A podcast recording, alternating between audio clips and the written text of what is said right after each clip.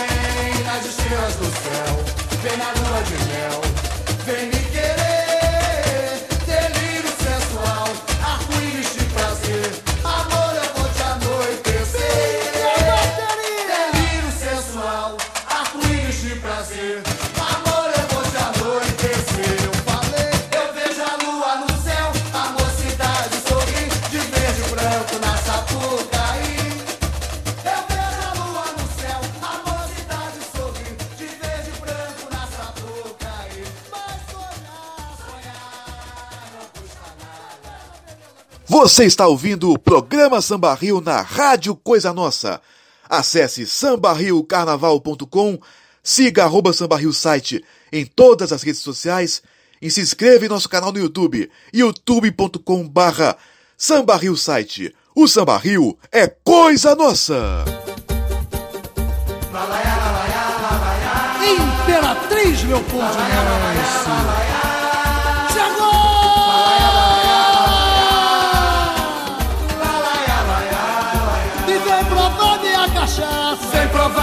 cachaça, amor. Oh, oh, oh. O sabor é verde e branco. Passa a régua e dá pro santo. Que a imperatriz chegou. Vem provar minha cachaça. Vem provar minha cachaça, amor. Oh, oh, oh. O sabor, o sabor. O sabor é verde e branco.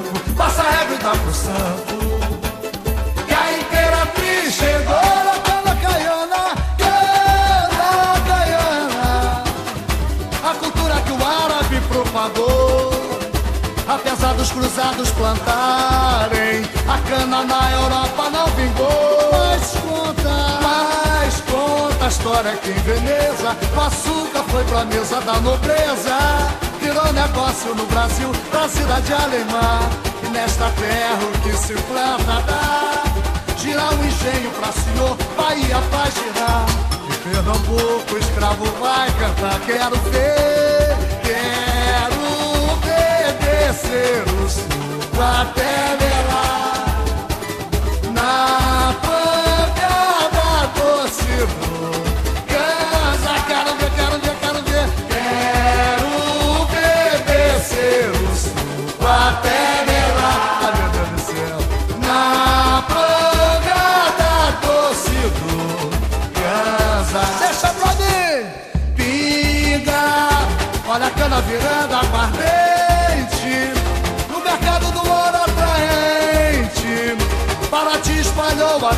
vida pra garimpar.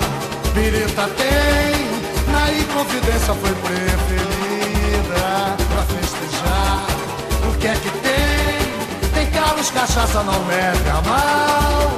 Tá aí verde rosa em meu carnaval. Vem provar minha cachaça, vem provar minha cachaça, amor. Oh, oh, oh. O sabor é verde e branco, passa a régua e dá pro santo. A imperatriz chegou. Vem provar minha cachaça, vem provar minha cachaça, amor. Oh, oh, oh. O sabor, o sabor. O sabor é verde e branco. Passa a régua e dá pro santo. Que a imperatriz chegou. Cana caiana, cana caiana. A cultura que o árabe propagou. Apesar dos cruzados plantarem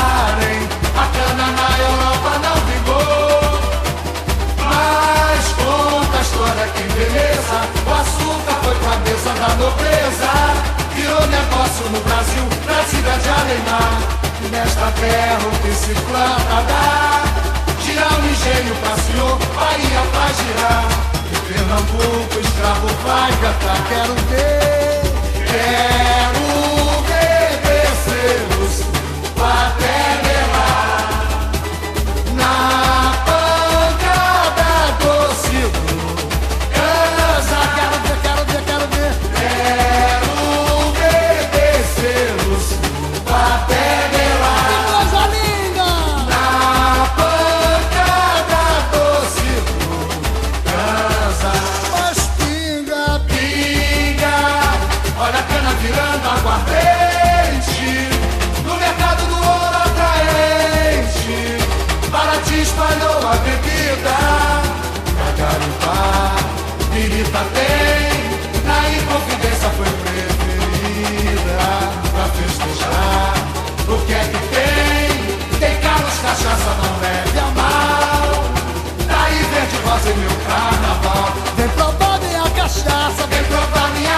cachaça,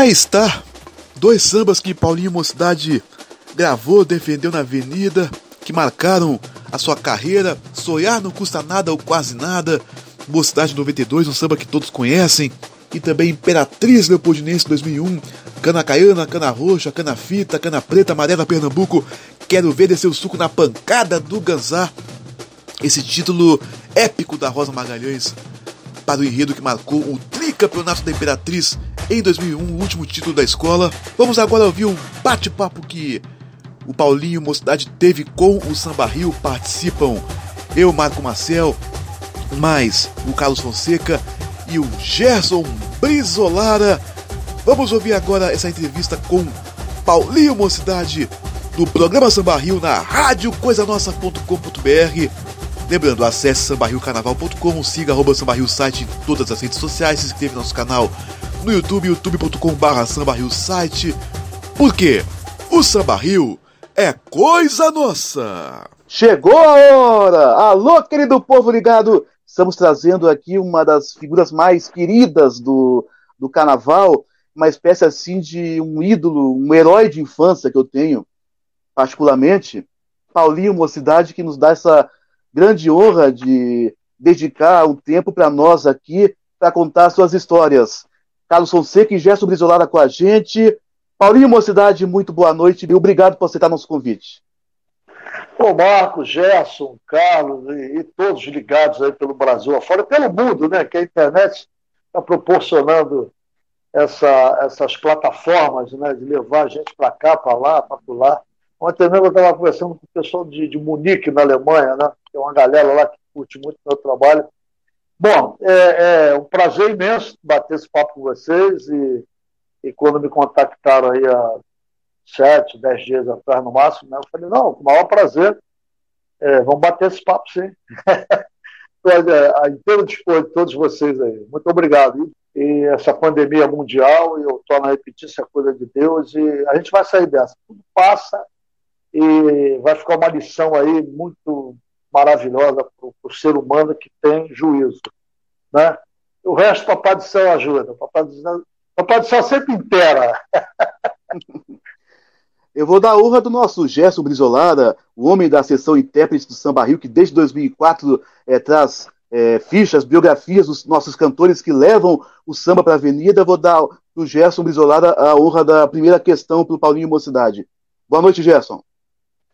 Boa noite, boa noite, Marco. Boa noite, Carlos. Boa noite ao nosso convidado mais que especial, Paulinho Mocidade, que em primeiro lugar é, é uma honra falar com, contigo novamente. Há dois anos eu tive o prazer e a honra também de entrevistar o Paulinho na, numa rádio que eu, que eu, que eu tinha um, um, programa de samba, casualmente nas segundas-feiras, por, por volta desse horário também, a partir das, das 8 horas da noite o Paulinho estava em e, tinha feito um, um, show, uma apresentação em Uruguaiana e muito prontamente, muito generosamente nos, nos é, teve a, a, nos deu a, o privilégio da sua presença lá no, no estúdio da, da Rádio Saldanha na época. Estava lançando o CD Como é Bom e tocamos várias faixas. Foi uma resenha muito boa, muito produtiva. E, e antes de, de conversar com o intérprete Paulinho Mocidade, gostaria de saber do, do Paulinho o que, que o futebol brasileiro perdeu quando ele deixou de jogar futebol. que, para quem não sabe, é uma das é, primeiras é, é atividades é, profissionais do, do, do, Paulinho foi, foi ser boleiro, jogador de futebol. O que, que, o, que, que o futebol brasileiro perdeu, Paulinho? Boa noite. Obrigado pelas palavras Jansen. Não, rapaz, é um tal negócio. Rapaz, Deus deu, deu um privilégio para nós brasileiros, é, e isso está entranhado na nossa cultura, né, que é o futebol e a música. Né? E isso já nasce com o brasileiro, né? que é um povo muito festeiro, muito para cima, muito alegre. Né? E eu realmente, as pessoas que conviveram comigo diziam que realmente eu eu bati uma bola legal. Mas chegou um momento da minha vida que eu tinha que me de... É, eu tinha que levava jeito, eu tinha que me, de... me decidir. Oportunidades é, não faltaram, sabe? Foram muitas, mas eu, eu mesmo que estava largando, sabe? É, é uma história longa. É, eu quero sintetizar ao máximo, né? Eu sou nascido e criado aqui no bairro de Bangu, que é o bairro mais quente do Rio de Janeiro. Eu moro aqui a 500 metros do, do estádio proletário Guilherme da Silveira, que é o campo do Bangu. E aqui próximo, a 500 metros da minha casa, eu vi Ademir da Guia, vi o, o Divino, o pai dele, Domingos da Guia, o Paulo Borges, Jorginho Carvoeiro, que depois eu vim jogar com ele no ju, um juvenil no Bangu, e Calazans, Osmo. Bangu é uma fábrica de grandes jogadores. Inclusive, Parreira, também é treinador da seleção brasileira, saiu daqui, porque Padre Miguel é um bairro né, que está dentro de Bangu. Então, no juvenil do Bangu, Paulinho deve ter conhecido o Castor de Andrade também, né? Desde esses tempos é. aí do juvenil do Bangu, né? E aí tem o Séries, que é um time da segunda divisão. Eu jogava no Séries e a coisa começou assim. É, é, cheguei naquele período ali de de assentar praça, né? E fui para a aeronáutica, fiz lá o, é, o alistamento, né? E o que, que aconteceu? Ao lado da minha casa morava um, um sargento fuzileiro e eu não sabia, rapaz, ele, ele era. Ele trabalhava direto com, com o capitão de mar e guerra na época, o almirante grego, mais, mais à frente, que era o presidente do América. E esse grego teve uma história muito bonita aí no futebol, né? E ele falou com o grego, ó, tem um, tem um vizinho meu aqui, que meu pai era, era compadre do, do, do Valdir, o nome dele, joga muita bola e coisa, ele está indo para a aeronáutica. E, e, a Marinha sempre teve uma, uma fama entre as Forças Armadas de ter um timaço, de formar grandes atletas, e até hoje isso acontece. É, Pan-Americano, Olimpíada, aí, quantos e quantos é, é, atletas são da Marinha, são sargentos, são oficiais, enfim. E aí ele, ele veio aqui me ver jogar e eu não sabia. Né? Mas nisso, o, o, o pessoal que me levou para treinar no Campo Grande. E o Moacir Bueno, que foi um cracaço de bola, só quem, quem viveu aquela década lá de 50, 60, 70 sabe quem foi esse, esse Moacir Bueno. Ele era o treinador do Campo Grande. Aí, quando ele me viu jogar, ele falou: não, não, aí, me federaram logo e eu comecei a, jogar o campeonato de, de infanto juvenil mas nisso, paralelamente, que eu estava explicando, o Grego falou: não, ele não vai para a aeronáutica, não. Aí eu sei que eles fizeram uma manobra lá, eu me, me inscreveram para ser fuzileiro naval. Para quê? Para depois que passasse por aquele processo de recrutamento, aquela coisa toda, eu fosse para a seleção de futebol da Marinha, que tinham vários jogadores que eram militares né? e que a Marinha dava aquela condição do cara jogar aqui fora e ser militar, e ali ele ia galgando a carreira dele. Aí a história vai embora por aí. Eu, eu saí do Campo Grande, é, é, fiz o Infante Juvenil, Juvenil, aí acabou o Juvenil e entrou aspirante. Aí nisso o Campo Grande revelou o Dadá, Dadá Maravilha. O Atlético Mineiro contratou ele naquela época. E o que, que acontece? O Bangu me pegou porque ele sabia que o Botafogo e o Fluminense estavam de olho em mim. Aí ele me pegou, e, por indicação também do Moacir Bueno. Mas aí eu já estava frequentando a, os ensaios da mocidade. aí, meu amigo, eu ia para a madrugada, não tem jeito para a noitada. E, e, conclusão, aí ingressei, ingressei lá na Marinha e o fuzileiro, aí me botaram lá para fazer viagem de ouro, a gente correu aqui a América do Sul toda. E a onde chegava, tinha um jogo oficial pela, é, realizado pela, pela Embaixada do Brasil naquele país, e nós jogávamos contra um time profissional da cidade ou contra a seleção de futebol daquele país. E muito me honra essa passagem aí, foi em 74, eu voltei artilheiro quando cheguei aqui, o ministro da Marinha me deu uma medalha muito bonita por ter sido o artilheiro. Eu recebi convite do Uruguai, da Argentina, do Chile, do Peru, do, do México. É, nós jogamos contra o Veracruz, no México. E um estádio espetacular, rapaz. E ganhamos de 2 a 0, eu fiz os dois gols. E jogava no Veracruz um, um centroavante chamado Valfrido, que jogou no Vasco no meu Vasco da Gama, e o, e o, e o Rei Zulu, um cabeça de área que jogou no Fluminense, e eles foram jogar lá no México. E os caras me indicaram, né? Estados Unidos também. Olha, convite não faltaram. Tanto que quando nós chegamos aqui de volta no Brasil, o Grego me chamou lá no.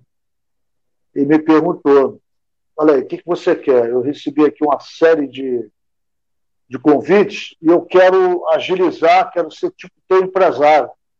Né? Aí vou ajeitar a tua, a tua baixa aqui e você vai embora lá para onde você tem que ir, porque pô, quase tudo quanto é lugar que, que o Custódio de Melo passou para a seleção de futebol da Marinha, você recebeu o convite.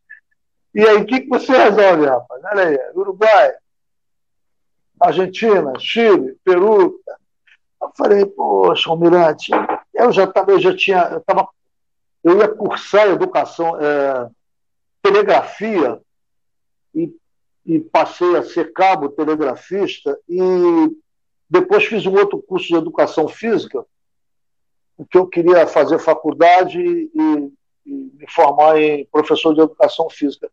Porém, a Maria estava me oferecendo tanta probabilidade de crescimento, eu estava pensando em fazer a prova para auxiliar de, de oficiais.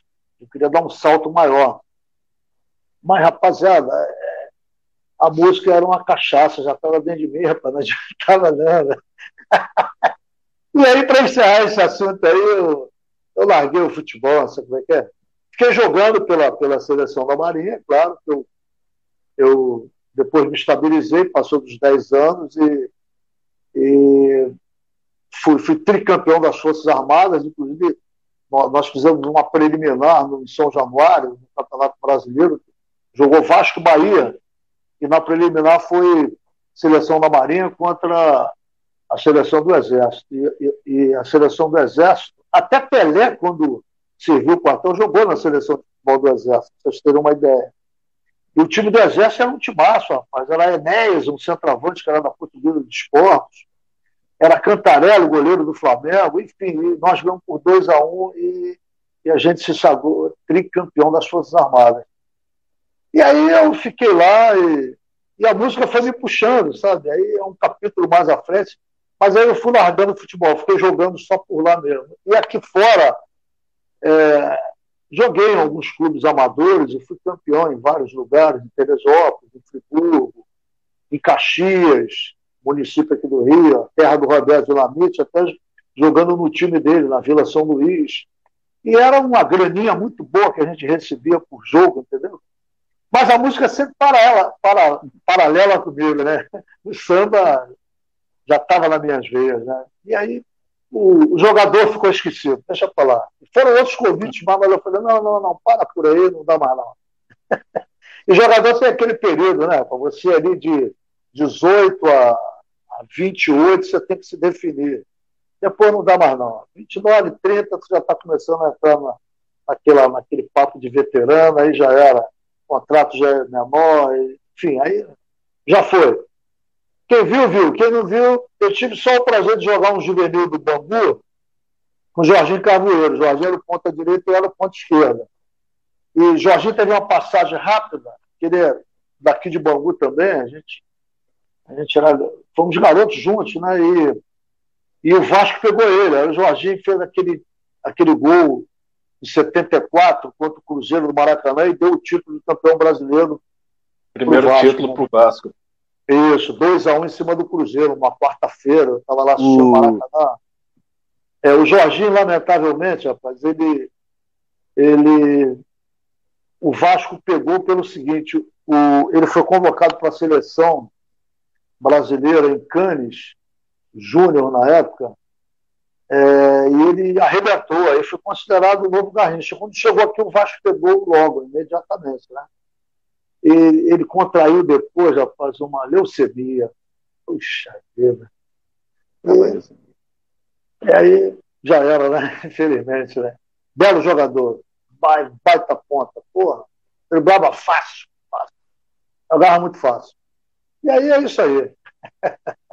um dos momentos que o J. Mauro mais chorou na vida vendo o desfile das escolas de samba foi com você cantando em 2013 o samba dos, dos órgãos, dos transplantes de órgãos, J. Mauro quase morreu, mas ficou bem. É o recado do J. Mauro para o Paulinho Mocidade. Lá na Mocidade, né? O, aquele carnaval da história dos jogos, foi isso? Não, o do transplante de órgãos, 2003. Ah, carnaval da doação. Ah, sim, sim. Carnaval da doação, é. Rapaz, foi até um carnaval Chiquinho Espinosa, um belíssimo carnavalesco, adoro o Chiquinho. É, foi um carnaval complicado aquele ali, porque você transformar a morte em vida, né? Para um enredo e, automaticamente para um samba de enredo, é foi uma tarefa difícil que a mocidade, que a mocidade pegou, mas a gente é, realizou um grande carnaval e voltamos nas campeãs e foi muito legal, muito legal mesmo. do ar, sem medo de errar, um brilho no olhar amar, é para receber, é tão bom viver, vamos doar, doar, sem medo de errar, um brilho no olhar amar, é para receber, é tão bom viver. Inclusive, rapaziada, esse, esse, esse, esse enredo proporcionou ao nosso país, Brasil, ter uma quantidade gigantesca de transplantes por causa desse enredo. Que legal, né? É, samba é cultura, né? Carnaval e samba é cultura. Tem gente que fala que é só bumbum de fora, que é profanidade, mas carnaval é cultura social. Olha o que, olha o que a mocidade faz aí com esse desfile. Inclusive, a bateria da mocidade vem numa cadência maravilhosa, bem mais, inclusive, lenta que no CD, na gravação do CD, que eu me recordo. Uma delícia ouvir o samba na avenida, o samba da doação de órgãos. Paulinho, aí você não acabou jogador de futebol, ponta esquerda, acabou não dando muito certo no futebol, aí percebeu que o samba era a verdadeira praia do grande Paulinho Mocidade. Você frequentando a Mocidade, ganhou seu primeiro samba enredo, como era verde meu Xingu, né? Carnaval de 83. Eu queria que você contasse é, todo como é que foi ter ganho o primeiro samba na Mocidade. Aliás, como foi que você chegou na Mocidade? Conta para nós aí, Paulinho. É, veja bem, o samba hoje ele, ele sofreu um, uma mudança assim muito grande é, no, no, interior das escolas de samba. Né? É, eu estava contando ali para vocês aquele lance do, do, do, meu ingresso nas fileiras do, do CFN, né, do Corpo de Fuzileiros Navais, muito me orgulho de ser um fuzileiro naval, é uma tropa de elite desse nosso país, da nossa marinha de guerra. E o futebol também, claro, a música em mim, porque a, a, música, Deus me deu esse dom, até por causa do meu pai. Meu pai era um grande clarinetista e um instrumento dificílimo de tocar, né? E eu, naquele período ali de 4, 5 anos de idade, ele me colocava assim à mesa, botava a partitura e ficava tocando, e eu comecei já, é, base de cascudos, né, claro, aprender o hino nacional, o hino à bandeira, Cidade Maravilhosa. Entendeu? E eu agradeço muito meu paizinho que está lá no andar de cima, e daí a minha formação muito humilde, mas muito sólida eh, educacionalmente falando. Ele e a minha mãezinha, que também está lá ao lado dele. E aí, mas então é o seguinte, a, a década de 70 aqui no Rio é, foi uma década, eu acredito que no Brasil também, mas daqui como sempre foi a capital do samba, é, tanto para o ritmista, como para o sambista em si, para o cantor, para o compositor, entrar numa escola de samba era uma coisa muito difícil. Então, é, tipo vestibular, os blocos de empolgação que teve um auge tempo, até hoje com o nosso querido Cacique de Ramos, né? E naquela época era o Cacique, o Bafo da Onça, né? que o Oswaldo Nunes, um grande sambista, era o puxador do Bafo da Onça, e tinha uma rixa muito grande, Cacique Bafo, né? e também o Boêmio de Irajá, de onde saiu o Zeca Pagodinho. E aqui para o subúrbio, aqui para cima, né, também, onde eu me referi, era um subúrbio, mas, mas lá para o centro da cidade. É, aqui, Zona Oeste, Bangu, Padre Miguel, Realengo, tinha um bloco chamado Beijoqueiros em Realengo, que Alessi Brandão fez parte. E aqui em Bangu e Padre Miguel tinha o, o, o, bloco do Vigor, que era em homenagem àquele leite Vigor, e a fantasia era um saquinho sou de saquinho amarrado, é, tinha um bafo do gato, tinha um grilo de bambu, quer dizer, blocos muito importantes para a região. E daqui ia saindo os ritmistas, os cantores, os compositores, para tentar entrar nas escolas de samba, né? Principalmente aqui na região, a Mocidade Independente de Padre Miguel.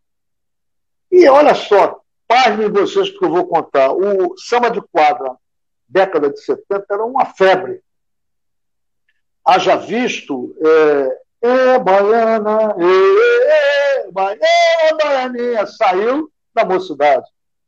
Como tinha um parceiro também, o, o Baianinho da Em Cima da Hora, é parceiro nesse samba, saiu lá da Em Cima da Hora, lá do bairro de Cavalcante. E outros tantos sambas que os artistas de meio de ano pegavam, mas eram sambas de quadra.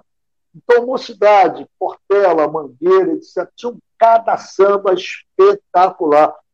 Os cantores de mediano vinham para pegar, entendeu? E não foi diferente. Eu consegui fazer um samba na época, mas sem entrar na área de compositora. Eu dei parceria com um amigo meu, que era da ala, e o samba explodiu na quadra, mas eu não pertencia à ala.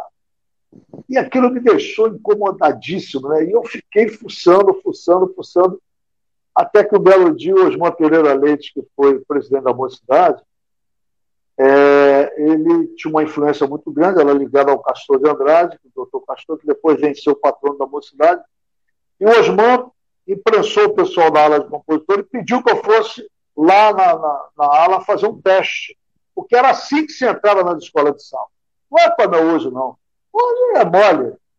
E tem mais. Hoje tem 8, 10, 15, 20 num samba de enredo. Isso não existe, porra.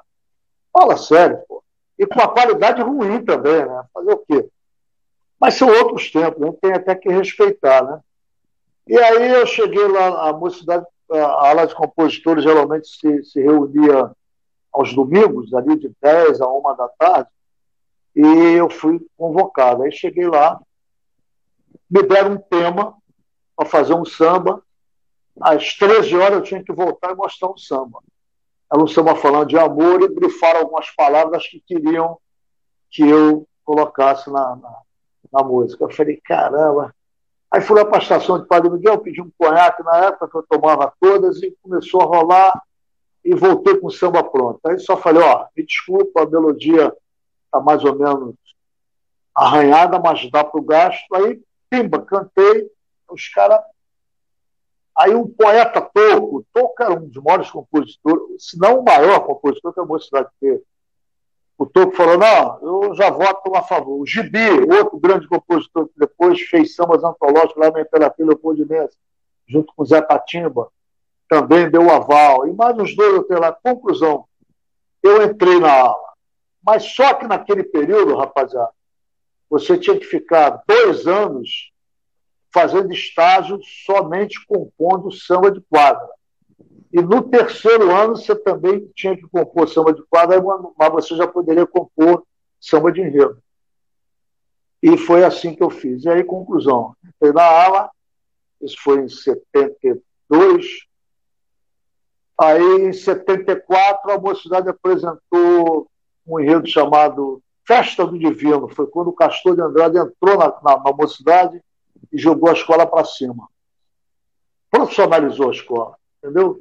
Arlindo Rodrigues desenvolveu um baita enredo e a mocidade chegou entre as primeiras colocadas. E aí eu fui, ano seguinte, o Mundo Fantástico do Irapuru, 75, Aí, sete e meia, daqui a pouco veio Fernando Pinto, grande carnavalesco, imortal, a história do carnaval, principalmente na mocidade. Aí eu perdi dois sambas, rapaz, nesse períodozinho aí, até sete, oito. Aí fiquei indignado, falei, não é possível. Aí, nada, 79, o primeiro título da mocidade. Foi Descobrimento do Brasil, do, do querido Toco. Né? Aí 80, 81, aí eu venho 82 para 83, como era verde meu Chico. Aí não teve gente. Aí eu, aí eu peguei. E naquele ano eu peguei o samba de quadra. E você, quando ganhava um samba de quadra, você ficava muito respeitado dentro da escola, porque tinham grandes sambas, grandes, grandes compositores. A área era muito forte, entendeu? Aí você ganhava um samba de quadra, você já estava respeitado. Ganhava um samba de enredo, fechava a tampa, né? Aí, emoldurado em poesias, como era verde o meu xingu, meu xingu.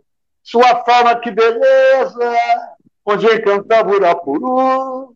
Palmeiras, Carnaúbas, Serigás, Cerrados, Florestais e Matagás, ó sublime, ó sublime natureza, abençoada pelo nosso Criador, Criador. Quando o verde era mais verde, e o índio era o senhor Camaiurá, Camaiurá. Calapalho e Caipuru, cantava aos deuses livres no meio de Xingu. Ó oh, oh, Morená, morada do sol e da lua, ó oh, Morená, o paraíso onde a vida continua, ó Morená. É bom, esse samba explodiu na avenida, foi uma loucura. show de bola, show de bola, graças a Deus. Não, e... Ali eu fui embora. Não, e uma coisa que e há quem chamava a mocidade de campeã moral nesse ano, né? É, rapaz, teve um, teve um quiprocó dos bastidores e o carnaval era nosso. O carnaval era nosso. Aí deu beija-flor na cabeça, meu amigo. Olha, graças ao jurado glorioso jurado Messias Neiva, né, de alegoria, que deu décima beija-flor, só deu décima beija-flor porque é, é, dava, de dia dava para ver melhor as alegorias, as demais de noite não dá para ver nada. Por isso que só beija-flor que levou 10, a mocidade levou uns 6, consta por causa do a posição do tatu. Se o tatu tivesse é, em cima, ao invés de ficar embaixo, aí ia levar a nota 8. É a explicação do Messias Neiva, o jurado que eu fiquei sabendo que ele faleceu de Covid em maio, esse jurado Messias Neiva, mas tendo um julgamento é, que até hoje muita gente não esquece desse julgamento, no mínimo bizarro, do, do agora saudoso Messias Neiva, que julgou alegorias e adereços e foi decisivo para dar esse título para Beija-Flor, né? Ele deu nota 6, se eu não me engano, foi isso? Nota, nota 6. E é, deu 10 para Beija-Flor, 8 para Imperatriz é, é. e 6 para o resto. E 6 para baixo é. para o resto. Sabe o que, que acontece, rapaz? O, o, o tatu, tatu ele, ele, tem, ele tem as unhas né, na, na, na pata dele, né, os dedos. Ele sobe árvore, sobe árvore. Só que ele é um animal mais, mais chão, né? Cava ali o buraco dele, entra, coisa e tal, mas ele sobe. E o Fernando Pinto tinha uma, tinha uma, uma alegoria que era a floresta, o Alto Xingu, entendeu? Como a gente diz no refrão né? porque o Morená, o Morená é um grande lago lá no Alto Xingu, e por que, que eu dizia ali, ó oh, Morená, morada do sol e da lua, ó oh, Morená, o paraíso onde a vida continua. O índio, quando chegava na beira da, do lago, aí ele se deparava com a sombra dele dentro da água. Ele dava um pulo para trás com medo, e aquilo ali era um, um lago sagrado né, de Deus. Então, ele morada do sol e da lua, porque a imagem dele ia refletir, né? Então ele achava que aquele paraíso continua. Então vem o Fernando Pinto com essa, esse alto xingu e bota um tatu ali no, no, no tronco. E o cara disse que o tatu não subia em árvore. Inclusive, na noite das campeãs, o doutor Castor mandou fazer uma alegoria com um revólver imenso que veio na frente, tipo, fomos assaltados. é, rapaz. Tem um detalhe também desse samba, rapaz. Esse samba é, deu o que falar. E a Beth Carvalho, ela, toda mão que ela ouvia esse samba, ela começava a chorar. É, e um, um belo dia eu estava tava assim em casa, o telefone tocou, e, porra, a Beth, uma grande estrela, né? Eu, às vezes, eu chegava perto dela, que eu sempre estava lá na quadra do Cacique de Ramos, mas eu ficava meio assim, né? Que pô, era a Beth Andrade, uh, Beth Andrade, Beth Andrade também é uma grande estrela, que era é, a rainha aqui da mocidade, né, a mulher do Paulo Andrade. Aí, a, aí o, o, telefone toca, eu vou atender a Beth Carvalho. Ela, Paulinho, pô, tudo bem? Eu, tudo bem. Peguei seu telefone, tive a liberdade. Falei, poxa, é, seja por isso, o que está que que tá rolando? Não, eu estou com o meu show no Canecão, Aí eu sabia que a mídia tinha divulgado, casa lotada, né? Ela disse assim: eu, eu, eu, eu sempre convido duas pessoas, e agora, no domingo, é o Miguel Neto, eu sento na cabeceira da mesa, que ela fez uma mesa igual o Cacique de Ramos, com os músicos sentados, e ela ficava na cabeceira da mesa, né?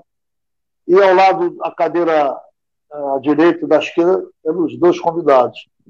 Ela, o Miguel Neto e eu. Aí você aceita?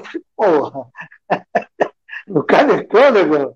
Aí eu falei, pô, minha madrinha, muito obrigado, mas só um detalhe. Tem que cantar com Marazinha de meu Ximbu. Estou te ligando por causa disso. E eu vou gravar esse samba. Eu sou mangueirense roxa, mas eu vou gravar esse samba. Infelizmente, ela não conseguiu gravar esse samba, né? Já foi para andar de cima. E nessa noite, o Canecão botando gente pelo ladrão, rapaz. Quando eu comecei a cantar, ela começou a chorar. Era assim, ela, ela dizia, eu não sei que, não sei que tem essa melodia. Ela chorava copiosamente, gente. Um negócio assim, sensacional, sabe? Nessa noite eu, tive uma gratidão à, Beth Carvalho, porque ela, ela disse assim para a plateia: Olha aqui, gente, é, é, puxador de samba, como diz o mestre Jamelão da minha mangueira, é, discriminado, sacaneado. Mas esse rapaz aqui é um grande cantor, um grande compositor e também intérprete de samba de enredo. É, inclusive, olha só esse samba aqui que ele fez, que eu pensei que fosse da Dona Ivone Lara. Canta aí, Paulinho. Aí eu come... ela me anunciou assim. Aí eu comecei a cantar. Muita gente pensa que esse samba é da Dona Ivone.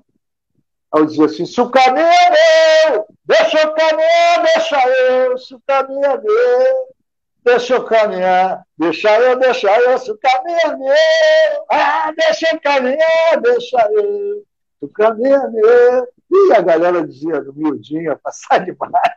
Depois a Dona Ivone me deu esse sucesso, e depois eu andei fazendo alguns shows com ela, que ela me adorava. Meu filho, vem para cá, vamos fazer o show no Teatro João Caetano, vamos não sei para onde.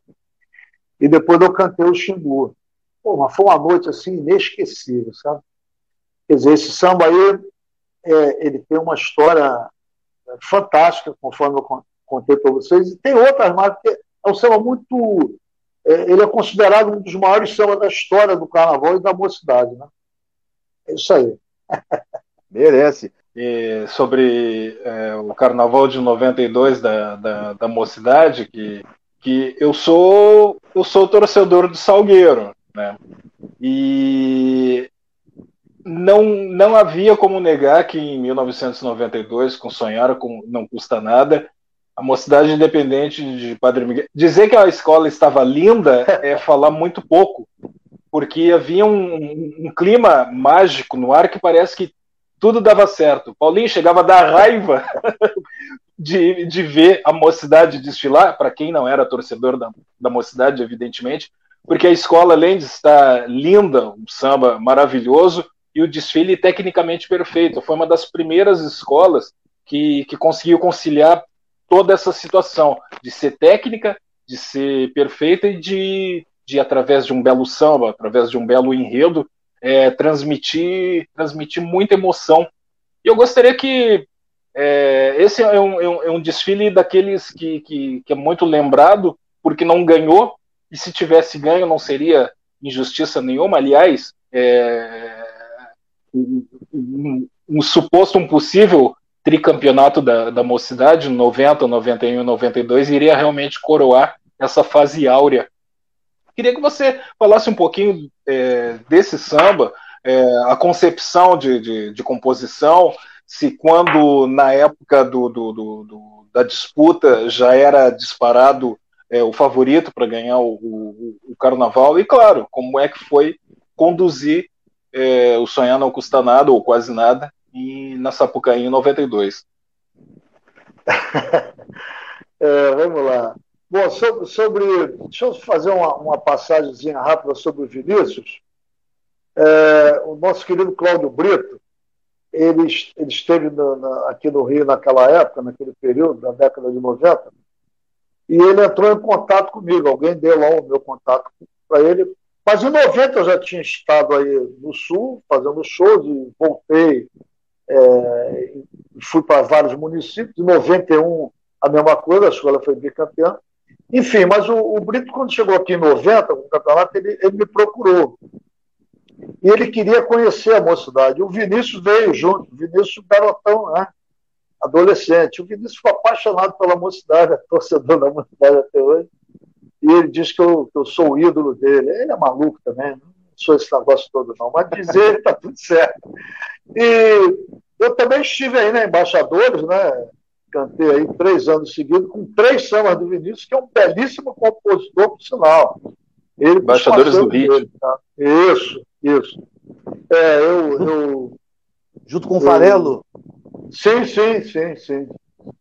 É, ali foi um negócio interessante, porque eu fui contratado e o Farelo ficou desesperado, pensou que ia sair do ar. Eu falei, não, você vai cantar comigo, fica tranquilo aí, que é isso? Pô, não fica desesperado, não. Bom, mas isso é outra história. Aí é o seguinte, rapaz, o, a mocidade naquele período ali, ela se tornou, a, a mocidade já há muito tempo ela vinha se tornando uma escola de vanguarda, né? através dos enredos, como eu citei ainda há pouco, do, do 74, 75 com Arlindo Rodrigues, depois a fase do, do carnavalesco Fernando, Fernando Pinto, é, e a mocidade se tornou uma escola realmente de vanguarda. Né? Ela, a, a, a própria, as próprias direções das outras escolas e a imprensa diziam o seguinte: bom, o carnaval na Sapucaí é uma coisa antes da mocidade e a outra depois que a mocidade passa que a mocidade sempre vinha com enredos é, diferenciados, sambas maravilhosos, a cadência da bateria que você falou ainda há pouco. A mocidade tem a característica da, da cadência da, da caixa.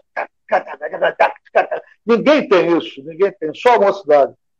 Por isso que, na, que naquele período lá atrás ela, ela se tornou a escola, é, a bateria nota 10, né, com o André. Depois que batizaram as demais escolas, não desmerecendo, pelo amor de Deus, cada uma tem a sua característica. Mas a mocidade, inclusive, criou também o surdo de terceira, com o Miquimba, que é um cara que está vivo até hoje. Que ele fazia o contraponto da primeira e da segunda. Tum. Vinha o swing aí, junto com o swing das caixas, sempre foi uma bateria diferenciada, e nunca corrido, sempre cadenciado, entendeu? Esse é o segredo da mocidade. Caixas e terceira e os repiques, evidentemente, mas sempre no swing. E aí, conclusão, vem esse campeonato, né, 7-9, depois 8-5, com Ziriguidum 2001, e 90, vira virou, 91, Chue Chuá, as águas vão rolar, e 92, o Sonhar. Indiscutivelmente, para todo mundo era tricampeão. Era tricampeão. Na sexta-feira de carnaval, teve um detalhe muito interessante. Houve um tour entre todas as escolas com a Rede Globo, o Boni e o capitão Guimarães, que na época era o presidente da, da Liesa, em todas as escolas. E a última escola era a Mocidade. E na, naquela sexta-feira eu teria uma reunião lá com, com os cantores, os meus companheiros, junto com a direção da escola.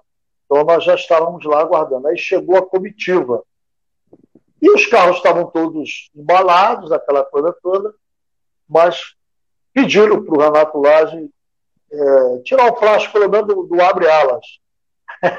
Ele não queria entregar o ouro bandido, mas acabaram chegando um denominador comum lá e tiraram o plástico. Aí foi aquele espanto né, de todos. Ah! E o presidente da Liesa disse assim: ó, é o seguinte, eu estou com um caneco aqui na mão, do tricampeonato para entregar a mocidade. Vocês é ele que tem que resolver. Se vocês vão permitir ou não. Porque a mocidade tem bateria, tem enredo, tem samba, tem cantor, tem fantasia, tem alegoria, tem tudo. Agora vocês é que sabem.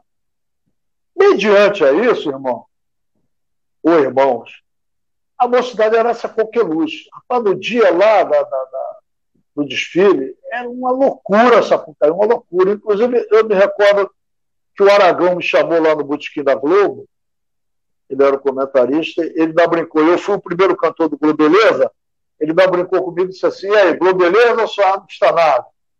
Ou tricampeonato? Falei, não, não, não, não, calma, calma, Aragão. O tri só na quarta-feira, quando abriu os envelopes, envelopes. Calma, vamos devagar. Eu costumo dizer que a gente tem que morder esse asfalto aqui legal para fazer por merecer. Eu acho o seguinte, cara, a gente fez um desfile para ganhar. A gente fez um desfile para ganhar. Indiscutivelmente, com todos esses quesitos que eu acabei de falar aí. A Estácio de Sá veio antes da gente. Eu me recordo que eu estava na esquina ali de Presidente Vargas com Sapucaí. A, Sapucaí entrou rasgando, malandro, rasgando. Fez um desfile impecável. Ninguém sabe o samba, ninguém conhece o samba da, da, da Estácio, mas conhece o refrão. O refrão ficou no ouvido da massa até hoje. Entendeu? E sacudiu a Sapucaí. Aquilo me deixou muito, sei lá, rapaz, assim, meio preocupado. Eu fiquei olhando aquilo assim, falei, caramba, que isso. Bom, tudo bem, vamos lá para a abertura dos envelopes. Né? Sinceramente, gente, eu não sei. A escola perdeu, a mocidade perdeu em enredo, que foi considerado na, até, aquela, até aquela data, 1992, a, é, uns 15 anos para trás, um, o melhor enredo já apresentado. Porque o Renato, quando é, fez a reunião com a ala de compositores aqui da mocidade, e frisou o que ele queria na sinopse, ele disse assim: Eu quero que vocês criem, criem bastante, façam um samba solto, poético, lindo, maravilhoso, melodia fantástica, porque a gente mora no país do, dos tributos, né, dos impostos. É impossível é, é, taxar o sonhar, né? O sonho, né? Pô, vai ter imposto sobre o sonho, pô. Então, por isso que ele colocou sonhar não custa nada, ou quase nada. Ainda botou exclamação ainda. A gente perdeu o ponto no enredo. E o samba de enredo, já são 28 anos, esse samba e o Explode Coração no ano seguinte foram as maiores vendagens, um milhão e meio de cotas, e até hoje está na boca do povo, no mundo, e não vai deixar de estar. E a escola perdeu o título. Como é que dá para tu explicar isso? Perdeu no enredo e no samba de enredo. E agora? Um samba, um samba que ficou na boca do povo e, e que atravessou a bolha carnavalesca é porque passou a ser, você é vascaíno fanático, mas o torcedor do Botafogo diz que até hoje canta o Estrela de Luz, né? É, Não, começou, começou com o Vasco. Começou com o Vasco. Eu, Também começou com o Vasco. lá.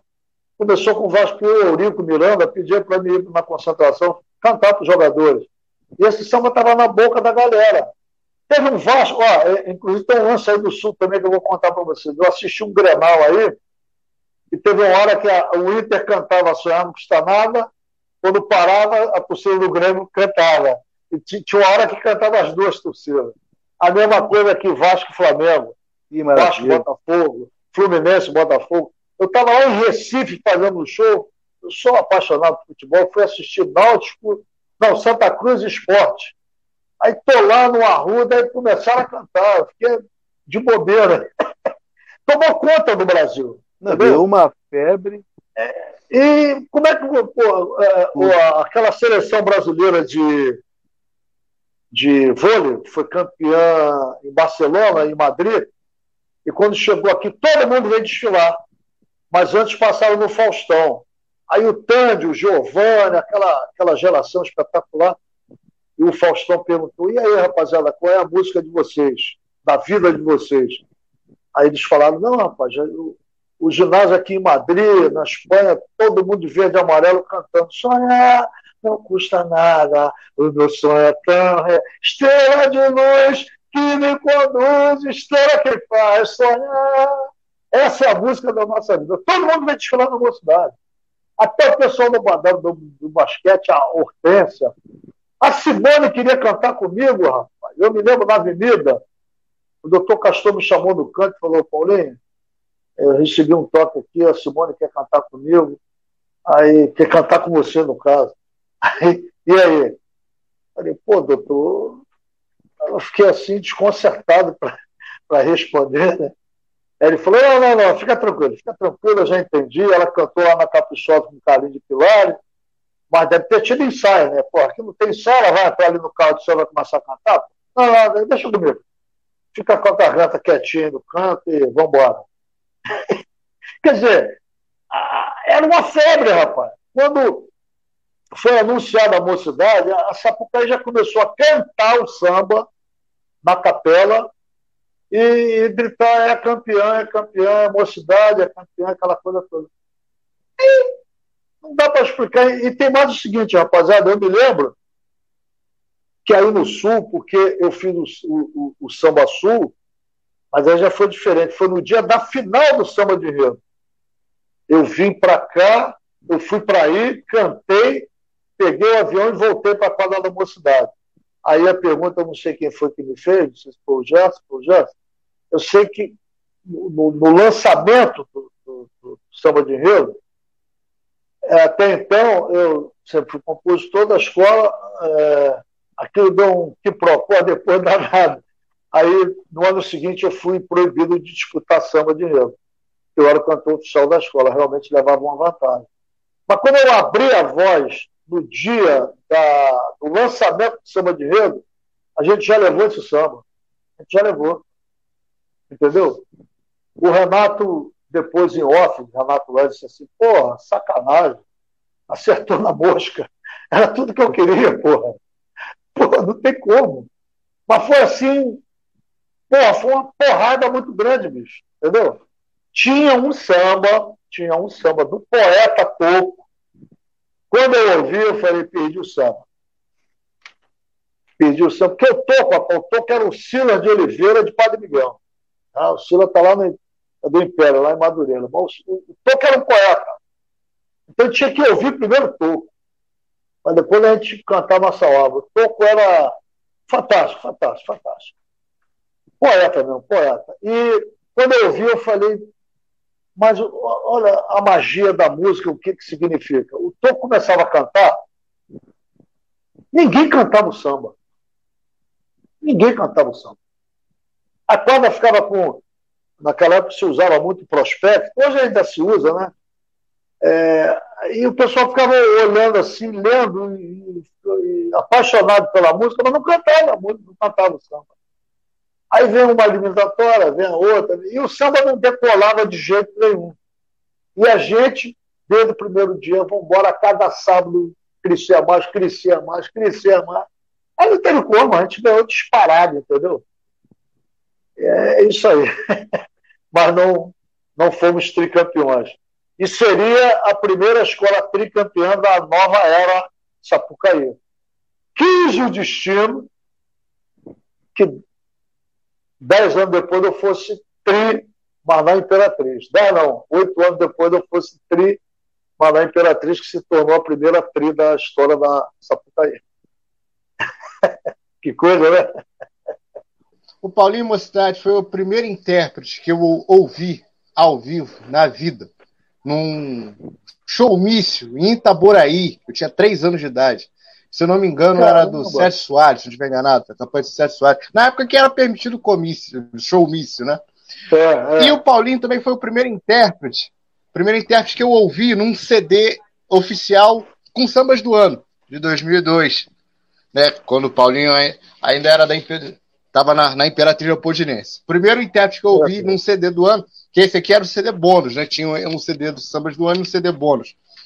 É, mas, seguindo nos anos 90, é, você termina sua passagem pela Imperatriz 90, pela Mocidade, desculpa, pela Mocidade 93, Imperatriz vou falar já já.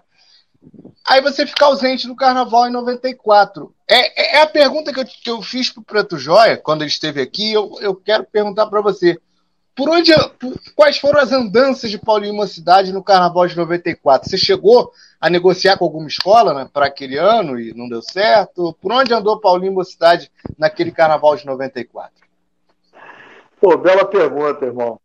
Não, sabe o que, que acontece? É, eu sou nascido e criado aqui, então eu, eu, eu ia para a mocidade desde pequenininho, desde nove anos de idade, dez. Eu ficava vendo o André encorando os instrumentos e botava no sol. Naquela época era com aquele couro cru mesmo. E não tinha essa tecnologia hoje que tem dos instrumentos, tem a chavezinha para apertar, coisa então. Não tinha um arco em torno da peça, depois o André vinha é, é, tocando e afinando, entendeu? E eu ficava vendo aquele cara, eu e outros garotos da, da, da minha faixa etária. E aí, meu amor pela, pela escola foi crescendo, foi crescendo. Quando eu assumi a mocidade, que foi num, num momento assim muito delicado, porque é, se desse errado, eu estava queimado pro resto da vida. O Ney Viana morreu, rapaz, numa madrugada, cara. E no dia seguinte. É, na escolha do samba, né? De 90. Na escolha do samba, na primeira noite da escolha do samba. E Caldurini teve um infarto do miocárdio é, no sábado, madrugada de domingo. Aí ficou domingo para segunda. Não, domingo foi o velório, ficou segunda para terça. É, e aí me buscaram em casa. E eu, olha, olha o que eu vou explicar para vocês. Eu, eu, nunca tive, é, naquele período, eu nunca tive, não tinha, melhor dizendo, pretensão de ser um intérprete de samba de enredo.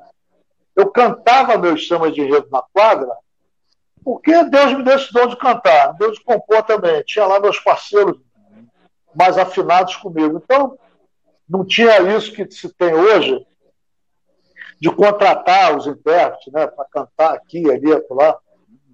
E aí, rapaz, o, o, o Runei. É, tinha pessoas que chegavam para mim e falavam: pô, você canta muito bem, você tem uma voz diferenciada, é, a voz afinada, bonita, gostosa de ouvir, não sei o quê. Mas eu, eu já tinha feito meu primeiro LP pela RCA Victor é, em 1980 e eu já estava no meio de ano já. fazendo shows, participando das principais rodas de samba aqui do Rio, na Casa de Bamba com o Martinho, no Bola Preta. Então, o meu lance era o meio de ano. Tava... E, claro, a minha escola, meus samba de enredo, samba de quadra. Mas não tinha aquele lance do, pô, eu quero ser um puxador. E naquela década ali, de 80, 90, porra, desde 70, só tinha fera, maluco. Pô, Haroldo Melodia, Carinho de Pilar, Ney Viana, era bom demais. Sobrinho, Pô, Mestre Chamelão, Neguinho, Dominguinho do Estácio, numa fase espetacular. Rapaz, só tinha fera. Aí o destino prega essa peça aí. Aí, conclusão, eu aceitei o convite, a história é longa, eu, eu vou resumir para vocês. Aceitei o convite depois do enterro, me buscaram em casa e me levaram para a quadra. Estava lá o Paulinho de Andrade, com a Bete Andrade, o Renato Lage, o Chiquinho Pastel, o Chiquinho do Babadão da Folia, que era o diretor de carnaval, Chiquinho, que junto com o doutor Castor, me puxaram, porque queriam trazer não sei quem, não sei quem, não sei quem. E o Castor estava desesperado. O Castor falou assim: porra, eu vou ganhar o carnaval do ano que vem, eu vou apostar tudo que tem direito, vou botar um milhão de dólares nesse carnaval, vou ganhar esse carnaval. Assim mesmo. Agora eu perdi meu centroavante, o cara faz gol, rapaz. Como é que eu vou fazer nada? Aí o Chiquinho, calma, doutor, calma. E o doutor era apaixonado pelo toco. O toco cantava muito, bicho, mas aí, tá em outras situações, não dava mais. E a idade também. Aí o Chiquinho falou pro doutor, porra, tem um Paulinho na cidade, não precisa trazer ninguém. Aí o Castor falou, ih, rapaz, é isso mesmo, o Paulinho canta muito bem. Mas peraí, Chiquinho, porra, o Paulinho, é, já vi ele na quadra cantar várias vezes, coisa e tal, mas é, o Ney Viana tinha aquele vozeirão lá em cima, o Paulinho tem a metade da voz do Ney. Será que ele vai segurar a parada lá na Sapucaí? Aí o Chiquinho falou para ele, doutor, é, cantar é caixa, pulmão, malandro. Entendeu? Ele tem, porra, ele, ele canta a noite toda aí, porra. O negócio é ensaiar, deixa ensaiar e o resto. Aí o Castor falou: se der errado, tu vai se entender comigo. Uhum. E aí, conclusão, me levaram lá para essa reunião. Quando eu entrei na quadra, eu levei um susto de quem estava. E o Paulinho me faz esse, esse convite: Ó, papai está esperando agora é, você dizer sim ou não. Eu falei: caramba. Aí eu olhava para o Chiquinho, que o Chiquinho me tirou debaixo do chuveiro, rapaz, com sabão na, na, na, na na, na orelha, cara. É, não é sacanagem não, rapaziada. Isso era um domingo, tipo, seis horas da tarde por aí, quando terminou o, como é, o enterro, horário de verão. Aí, pô, chegou tocando a campainha lá em casa. Eu falei, pô, aí vai destruir minha campainha. Era ele, escutei a voz dele lá no portão. Cadê ele? Cadê ele? Aí, entrou na minha casa e falou: muda de roupa, muda de roupa, bora, bora, bora. Eu falei, peraí, parceiro. Muda de roupa por quê? Pra quê? Nós vamos aonde? Não, não, não interessa. Agora, olha só, rapaziada. Tu já fechou comigo, tá tudo certo e acabou o assunto. Fechou o quê, Chiquinho? Não, meu irmão, o cara é você e acabou, acabou o papo. E tu não vai recuar, não, pô. Do que se trata, meu irmão, acabou o assunto, fechou e tá fechado, pronto. Aí quando chegou lá, eu escuta esse papo do Paulinho. O Paulinho pegou o celular, naquela época estava sendo os celulares, ali, 89. Uhum. Aí ele liga pro pai. Aí eu, eu disse sim, né? Ele, pô, pai, ele disse sim. Aí o Castor, deixa eu falar com ele aí. Aí eu passou o telefone, aquele tijolão grandão, né? Aí eu falei, tudo bem, doutor? Tudo bem, obrigado. Tu vai arrebentar, não tem para ninguém. Obrigado pelo, por você ter aceitado o convite, coisa e tal. Falei, tu vai ser campeão do carnaval, pode acreditar nisso. Aí tá bom. Deu nisso aí, cara. Aí você, na tua pergunta lá, a gente foi campeão, bi, vice, quarto lugar, e depois me tiraram da escola. Rapaz, aquilo, aquilo me deixou muito, muito triste, muito amargurado. Fui tirado da escola sem mais sem menos. Ah, não, é que eu sou muito cabeça, eu não esquento essa coisa, não. Mas o ser humano é muito pequeno, muito pobre de espírito. E aquele rapaz que entrou no meu lugar, fui eu que botei ele no samba. Eu botei ele no samba para ele cantar. Só para vocês terem uma ideia. Mas deixa rolar esse papo aí. E aí, o que, que aconteceu na tua pergunta? 94, eu recebo essa rasteira. Mas como eu já estava com uma carreira, graças a Deus, do meio de ano legal, toda hora fazendo show aqui, ali, acolá, viajando por esse, por esse Brasil, já tinha ido até para o exterior. Aí, em 94, eu recebi um convite da CBN, Sistema Globo de Rádio, para comentar carnaval. Ao lado, tive a honra de conhecer o, o senador Arthur da Távola, que já está no andar de cima, um jornalista fantástico. E nós fizemos uma dobradinha e foi um momento espetacular para o Sistema Globo de Rádio. Depois o diretor até nos chamou, pô, o que vocês fizeram aí que arrebentaram na audiência?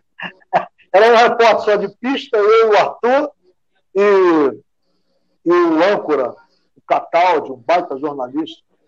E na Globo tinha uma penca de grandes comentaristas, inclusive Sérgio Cabral, Alvino Pinheiro, e a gente arrebentou de audiência ganhando da Globo, se bem que era tudo Globo, sabe? Aí, enfim, aí foi uma experiência maravilhosa. Aí no ano seguinte o Horta veio e me contratou. Aí eu fui para Tijuca, aí fiz 95, 96. Aí não houve acordo para 97, mas 97 eu recebi um convite, fui para a França fazer show. Aí em 98 para 99, aí eu venho e canto Elimar Santos na, na Império da Tijuca. Né? Aí 2000 a Imperatriz me contrata. Aí fomos bicampeões. A Imperatriz tinha sido campeão com Preto Joia. Aí, bi, aí no ano seguinte a história da cachaça, tri. E eu recebi também o estandarte de ouro. Só daqui a mil anos que vão quebrar esse, esse meu feito aí. Primeiro o estandarte do novo milênio. e de um, novo, de um novo centenário. Só daqui a mais 100 anos também. E, a primeira é, foi a tri da, da Sapucaí, né? Sim. Aí, no, aí Sim, Paulinho. eu, eu, 2003 eu voltei para a 2003, 2003 você volta à mocidade. Aí em 2005 sim, eu sim. fiz Águia de Ouro em São Paulo. Aí em 2006, 2007 uhum. fiquei fora porque fiquei rodando, fazendo shows com minha banda, prefeitura, coisa e tal. Aí 2006, 2007 e 2008. Recebi vários convites, mas não me interessou não, fiquei na minha, entendeu? Aí em 2009 eu voltei para a Imperatriz, Aí, 2010, 11, 12 eu fiz aí o Sul. 13, 14 eu fiz Santa Cruz. E aí, 15, 16, estou parado, estou parado desde 15. Mas surgiram vários, vários convites, mas, sinceramente, não, não foi muito legal, não. Então, eu resolvi ficar na minha. Nesse inteirinho aí também eu gravei mais dois discos e rolou muitos shows, aí fiz o programa do jogo com a minha banda, e rolou uma porção de coisas, e, e fiquei na minha, e estou na minha até agora. De vez em quando o telefone toca, uhum. a galera pergunta, mas, sinceramente, eu, eu ainda estou inteirão, sei das minhas condições, sei que posso voltar para o carnaval, sei que posso ainda fazer muito pelo carnaval, mas depende deles. Eu estou aqui no meu canto quietinho, entendeu? Eu acho que eu não preciso mostrar mais nada para ninguém. Sou profissional pra cacete, modéstia à parte.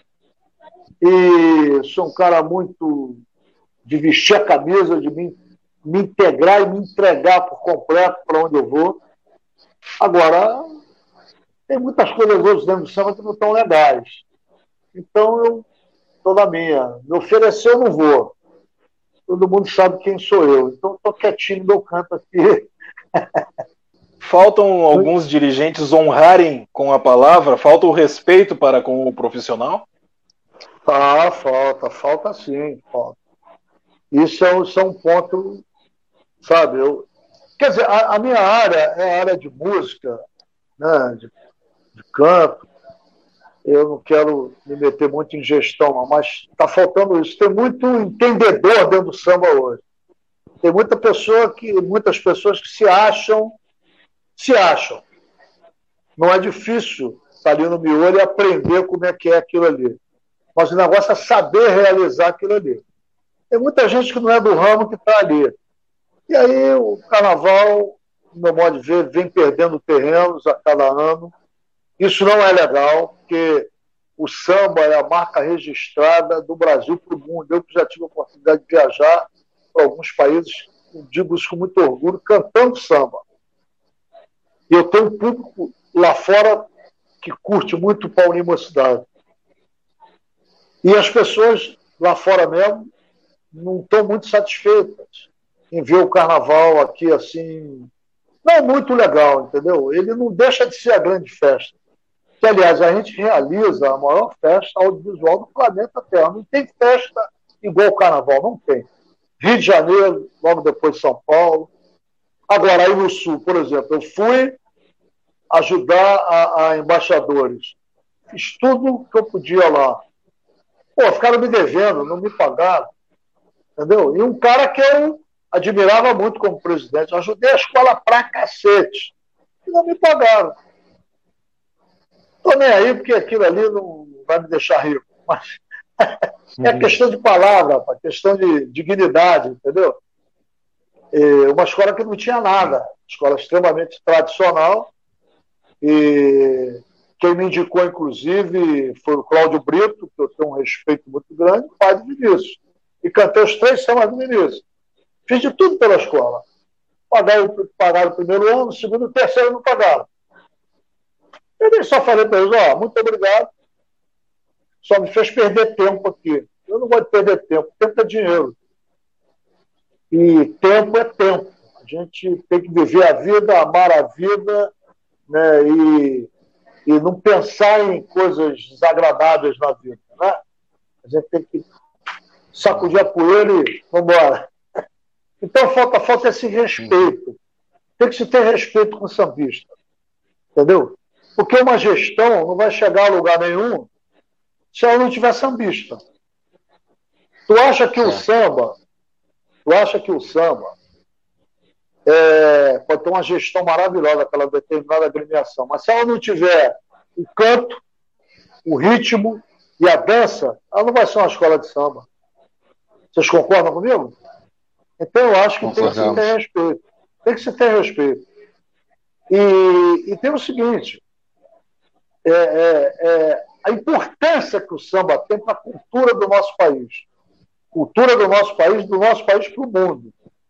É uma coisa muito séria, muito séria. O carnaval é, é, ele, ele movimenta, socioeconomicamente falando, muita grana, muita grana.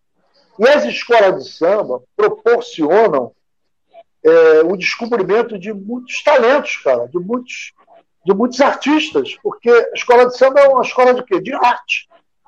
A arte do, do que eu acabei de falar há pouco, do canto, do ritmo e da dança. Então tem que se ter respeito com isso. Entendeu? Tem que se, é, é, tem que, se, é, tem que cuidar muito bem dessa parte. Entendeu? Para que a coisa não, não fique meio ladeira abaixo, entendeu? Porque se a gente perde as referências e as identidades, daqui a algum tempo, como é que vai ficar a escola de samba? Como é que vai ficar o carnaval em si? Pô, cara, é uma pergunta que eu estou fazendo até para vocês e para quem está nos assistindo aí. Carnaval é uma coisa muito séria, o samba é uma coisa muito séria. Tem que se ter respeito com, com o sambista, com o profissional, porque o regime hoje do carnaval é extremamente profissional, pô. Entendeu? É Olha, profissionalismo. Então tem que se cuidar legal. O prefeito do Rio de Janeiro ele contribuiu para um preconceito maior contra o samba e contra o carnaval, em virtude de tudo que ele falava, que ia tirar do carnaval para dar para a creche. Ele ajudou a fazer com que o povo do próprio Rio de Janeiro é, aumentasse essa discriminação com o samba? É, uma bela pergunta que você está fazendo. É, realmente, ele contribuiu bastante, né? Para, quer dizer, pelo radicalismo dele, né? Entendeu? Ele, ele contribuiu para isso. Pô, rapaz, o Rio de Janeiro, no carnaval, é, recebe uma faixa de 2 milhões de turistas, rapaz. De todo mundo. Todo mundo. Ah, você imagina a, a, a receita que entra aqui no Rio de Janeiro, da rede hoteleira, da Sapucaí, né, do carnaval de rua mesmo, das praias, porque a, galera vem de toda parte do mundo porque sabe que aqui é um território de um território livre de beleza, rapaz, de beleza naturais. Né? As praias, é, a mulata, o ritmista, o cantor, as escolas de samba, o Maracanã. Essa cidade aqui é uma cidade abençoada, cara. O cara que é prefeito aqui do Rio de Janeiro, ele tem que fazer um sinal da cruz e agradecer a Deus, cara, porque ele tem uma responsabilidade muito grande de fazer com que essa cidade seja fantástica, porque é uma cidade que respira turismo. E o samba é 90% disso aí, cara. Olha o que, que a receita do samba traz. Pô, presta atenção. De CMS, de, de rede hoteleira que eu falei há pouco, de, de Sapucaí, de... Cara, é um negócio. Como é que um alcalde vai discriminar? É, ele discriminou o Rio de Janeiro. Ele tem lá suas razões, entre aspas, mas ele tem que respeitar o samba. Ele não respeitou o samba, não. Entendeu? Ele pode ser uma pessoa maravilhosa. Eu conheço ele, me dou com ele. Acho ele um cara muito fino. Gravei Dingo para ele em campanha de senador e coisa e tal. Porém, o que ele fez com o Rio de Janeiro não foi legal, não, cara. Ele atravancou uma cultura do, do qual ele não vai poder barrar de jeito nenhum, rapaz. O samba é, como diz o mestre Martim, eu tive a honra de compor um samba com o Martim, meu parceiro, meu irmão, é, um grande professor do samba para todos nós. Martim diz assim, ó, é o seguinte, e vai ser rei desse ano da Vila Isabel, graças a Deus, merecidamente. Maior sambista desse país. Martins diz assim, ó, o samba, ele já nasceu rei, ele já nasceu grande. Sem nenhuma produção, ele já é grande, cara. Ele faz qualquer um mexer com o corpo. Ele faz qualquer um ficar nervoso. Nervoso no bom sentido de alegria, né? De contentamento, né? Imagina quando o samba é produzido. Aí é sacanagem. Né? Ele se torna realmente rei, rei e rainha, como dizia o Candeia, né? um samba antológico dele. Né? Candeia era pô, a mesma linhagem de Martim, pô. A gente tem que tirar o chapéu e ouvir esses caras e enxergar essa realidade. O, o samba, rapaziada, o samba não se mete com gênero musical nenhum. O samba é apenas o samba. Mas ele é fantástico, rapaz. Mundialmente, rapaz. Não é verdade? Eu, eu, tive o prazer de fazer um show em Toronto, no Canadá, 15 graus abaixo de zero. Quando eu comecei a cantar, o cara vibrando, meu irmão. A loucura, a loucura. Ele falava, fala inglês. E, enfim, quer dizer, já cantei para japonês, já cantei para chinês. Pô, é um negócio maravilhoso, rapaz. É isso que o Martim falou. É, o samba por si ele já nasceu grande. Então, quem vem, Eduardo Paz, é um cara que respira samba. O, o Eduardo Paz desfila na, na bateria da Portela tocando tamborim, cara. Então, quer dizer, já vai ser um negócio diferente. O Rio de Janeiro já vai, já vai sorrir, cara. Entendeu? Porque a, a alegria nossa do Carioca é o quê? Samba, praia e futebol. E abre uma cerveja aí para começar a contar a história. Então o samba, que, o samba, tem que, ser bem cuidado, tem que ser bem tratado. Pegando o gancho do teu gancho, como estás falando sobre compositor, a parceria com Martinho da Vila, e você tem uma discografia fora do carnaval, que é uma discografia muito importante.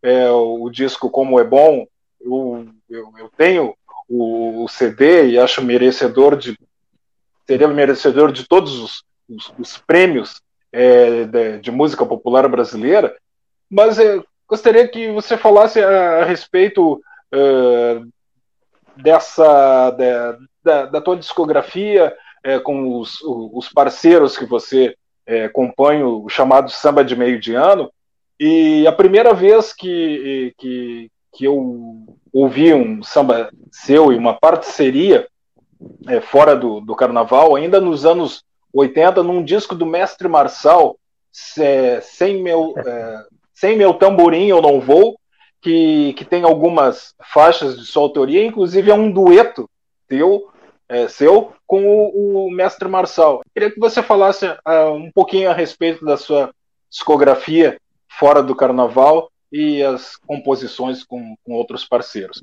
As tuas duas perguntas foram extremamente inteligentes. O meio de ano, conforme eu, conforme eu disse para vocês, é, eu tenho. Porque escola de samba também, é, ela prende muito a gente, né? Prende muito. Eu tive a, a honra de de compor, já são 50 músicas que eu tenho de minha autoria, é, com alguns parceiros. É, são sete discos solo, né? O primeiro foi pela RCA Victor, em 1980. Depois eu fiz dois pela Som Livre. E depois pelo selo Record e os outros três agora independentes são sete, sete CDs, CDs e, e vinil, né? É, lá, lá, pela Som Livre também teve um, um, um, CD, além de dois vinil, teve um CD chamado As 20 Preferidas. É, tive a honra de compor um samba com a Dona Ivone Lara, e primeiro ela ter gravado um, um samba de minha autoria e me deu um grande sucesso, que é o Seu Caminho é Meu, de minha autoria com meu querido Jurandir Brinjela, que já está lá no andar de cima. Depois eu compus um samba com é, Durval Ferreira, um dos papas da Bossa Nova, né? É, samba lindo, Eliana Pittman é, veio gravar. Inclusive, eu, eu, vou gravar esse samba agora na primeira oportunidade. O samba teve um arranjo de metal maravilhoso. E é por aí. Eu vou até cantar lá esse pedacinho para vocês, que é um lance de raiz eu, eu me lembro o Durval, Durval foi um grande guitarrista, um dos precursores da bossa nova. Ele me convidou uma vez, junto com o maestro Ivan Paulo, que estava para me produzir, para ir lá para Teresópolis, para a Granja Comaricos, para passar lá um domingo com eles. Aí a gente estava na beira do lago, assim, batendo papo, um lugar lindo, maravilhoso. E o Ivan ainda disse assim: pô, não vai rolar um samba aí, não? Está... E aí eu comecei a cantarolar um lance, veio ver assim, aí o Duval, que isso, caramba, essa melodia. E daí a gente foi colocando a letra, aí dizia assim, é, eu falei, Duval, tem que ser um samba de raiz, cara. Você é elite, é bossa nova, é outro par. Ele, não, eu vou nesse chão aí, rapaz. Dizia, eu quero cantar meu samba, samba de gente bamba, que só tenha compromisso com a raiz, mostrar que também sou brasileiro, que o meu samba é o primeiro da cultura popular do meu país, samba de cartola Noel Rosa até Jobim, discriminado, renascendo sempre assim. A solução no carnaval, samba, inspiração desse poeta. Meu samba tem a sua meta de resgatar o sentimento de Brasil. Pô, eu sou apaixonado por esse céu, rapaz. E o Durval mostrou para a Eliane, ela ficou louca e gravou logo, foi o título do disco. E aí eu fui caminhando, né? Gravei é, com Paulinho Rezende também, meu parceiro, um grande poeta. É, é, enfim, tem, pô, tem alguns. Claudinho Guimarães, outro baita compositor. Nelson Rufino, outro poeta lá da Bahia também, tem Fregonese, Fregonese é um grande compositor aqui da nova geração, o Flavinho Bento também, o Chacrinha, o Léo Pérez. É, a gente já compôs uma opção de coisas muito boas. E eu estou até pensando agora em fazer um. Mas essa pandemia atrapalhou tudo, né, cara? Pensar em. Estou pensando seriamente em fazer o meu primeiro DVD, algumas participações, né? Enfim, e é isso aí. Agora, sobre o carnaval, existe é, em cima de mim muitas, muitas perguntas, muitos questionamentos, né? podemos dizer assim. Por que, que eu estou fora? Por que, que eu estou fora? Eu sou muito cobrado, né? muito cobrado mesmo. É na fila do banco, é no mercado, é não sei aonde, estou no carro, me encosta do lado, pô, cadê você? Isso aqui. E fora as pessoas do meio, né? Ainda há pouco também é, eu me lembrei do querido Ronaldinho Gaúcho, né? É um baita jogador de futebol, um cracaço, né? E o Ronaldinho tem um carinho por mim gigantesco, e ele disse, cara, eu aprendi samba de enredo com você. Eu comecei a me ligar em samba de enredo, vendo você, a maneira que você canta, o jeito que você canta, o que você passa para a gente. É, e eu comecei a me tornar seu fã e fã do samba de enredo. Que coisa bonita, né? Né? E assim vai, são tantas opiniões de tantas pessoas importantes, né? O próprio, o, o próprio Martinho, né? É, enfim, é tanta gente que, poxa, eu fico muito feliz por isso, sabe? Mas vamos lá. Faltou alguma coisa aí para dizer? Quer dizer, a discografia são sete, sete discos entre vinil e, e CDs. E está, é, estão merecendo em todas as plataformas digitais, principalmente o Como é Bom. Está lá no Instagram também, está no Facebook. E o e-mail paulinhomocidade.gmail.com. É, quem quiser, que já já essa pandemia vai embora, não sei para onde o Papai do Céu vai andar, mas ela não pode assolar mais o planeta Terra, não, nós, seres humanos, a gente tem que ir embora. E a gente tem que retomar a nossa vida numa boa. E aí, quem quiser show, é só entrar lá e falar com a Simone Lousada, sem problema nenhum. A Universidade Sua Banda está aí a inteiro dispor de todos vocês. Ok? Ô, Paulinho, é, pois não. não. quando eu só vou dar um, é, um testemunho assim. É, eu, eu, quando criança, eu tinha, eu, eu tô com 36 anos hoje, quase 37. É, é, você também foi uma das pessoas que fez com que eu gostasse de samba do Paulinho Mostade não era só um ídolo para mim, era um super-herói. Um super-herói. obrigado. Assim como o Vinícius Brito também considera, né? Aí, você cantando o Chue Chua, até hoje inesquecível, desfile, uma marca da minha infância. É, você na vinheta do Carnaval Globeleza para 92, que era, era na época a letra Outra vez senti firmeza no Carnaval da Globo. Vai ser de novo Globo, beleza? Era meio diferente a letra, né? Até ficar a versão que a gente conhece mais, né? Com você cantando. Aí ficou o Paulinho Mocidade, porra, o Paulinho Mocidade é um sinônimo de carnaval para mim, né?